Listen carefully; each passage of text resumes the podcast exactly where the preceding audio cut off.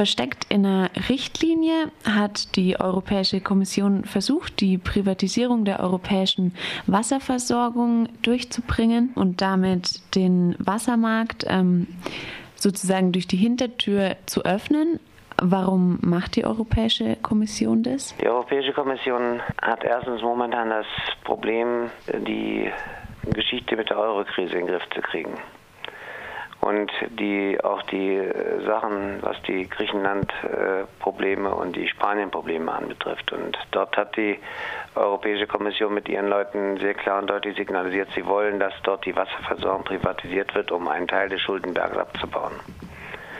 Das ist momentan der ganz aktuelle Standpunkt. Äh, der zweite ist, dass die Europäische Kommission oder bestimmte Kräfte in der Europäischen Kommission schon immer wollten, dass die Wasserversorgung privatisiert wird und aus der öffentlichen Hand herausgelöst wird. Das geht seit den 90er Jahren mit, den, mit der Liberalisierungspolitik äh, bis hin in die heutige Zeit und äh, mit dieser Konzessionsdienstleistungsrichtlinie ist ein erneuter Schub in der Richtung gemacht worden. Ähm, das ist aus unserer Sicht eine Liberalisierung durch die Hintertür. Wurden Portugal und Griechenland schon ähm, zur Privatisierung des, der Wasserversorgung gezwungen? Ich weiß im Augenblick nicht, wie weit die Prozesse gedient sind, aber ich weiß, dass die Troika zumindest für Griechenland die Privatisierung der Wasserversorgung in Saloniki und in Athen quasi angeordnet hat. Und äh, dass das Land, um quasi seine Hilfen zu bekommen, in der Konsequenz diese Privatisierung durchführen muss. Aber ich weiß dort nichts genaueres und ich glaube auch kaum, dass jemand hier außerhalb der Gremien dort ist, auch etwas genaueres weiß dazu.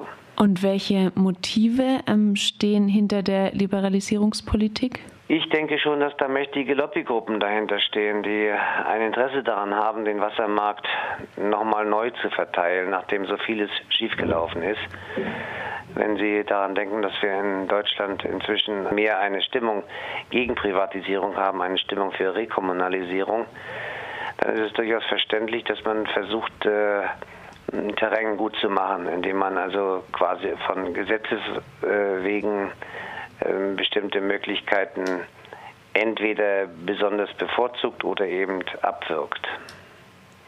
Und eine solche Initiative ist halt diese Konzessionsrichtlinie für die Wasserversorgung. Welche Nachteile ergeben sich denn ähm, für die Verbraucherinnen und Verbraucher aus der Privatisierung? Ja, Gerade die Konzessionsrichtlinie würde äh, bevorzugen, dass einige wenige große die Möglichkeit hätten, in den Bereich der Stadtwerke einzudringen. Alle Stadtwerke, die Wasserversorgung haben, und die in irgendeiner Weise mit anderen Geschäftsfeldern nicht nur im, im Territorium sind und äh, alle Stadtwerke, die Privatanteilseigner haben, müssten die Konzession für die Wasserversorgung ausschreiben, beziehungsweise die Städte müssten das tun. Und äh, damit ist äh, eindeutig klar, äh, vorgegeben, dass das europaweit passieren muss, weil die, die, die der Schwellenwert auf jeden Fall erreicht wird, denn solche Verträge werden berechnet nach den 20 Jahren oder ähnlichen Laufzeiten und da kommt dieser Schwellenwert immer zusammen. Ähm, ja, und das heißt dann, dass wir eine Konzentration der Wasserversorgung kriegen würden, einen Weg von der Regionalversorgung, einen Weg von der kommunalen Versorgung und letztendlich einen, einen Tod auf Rat für unsere Stadtwerke. Was war denn an der regionalen Wasserversorgung bisher ein Vorteil? Naja, regionale Wasserversorgung hat ja etwas mit Umwelt zu tun. Naja, also, dass man Wasservorkommen dort nutzt, wo sie da sind, wo sie vorhanden sind, dass man sie auch dort schützt, wo sie sind. Ähm, das macht es leicht, wenn man vom Regionalprinzip wegkommt, dass man ähm, Wasser an bestimmten Stellen dann nicht mehr so schützen muss und äh, sprich landwirtschaftlich verseuchen oder, oder anderweitig äh, eben nicht mehr auf dem Qualitätsstandard halten muss. Zum anderen ist Wasser nicht problemlos über längere Zeit zu transportieren und problemlos über längere Zeit äh, und über längere Strecken, da es dann entsprechend äh, konditioniert werden muss. Das heißt, es müsste Chlor beigesetzt werden, damit das Wasser nicht verkeimt.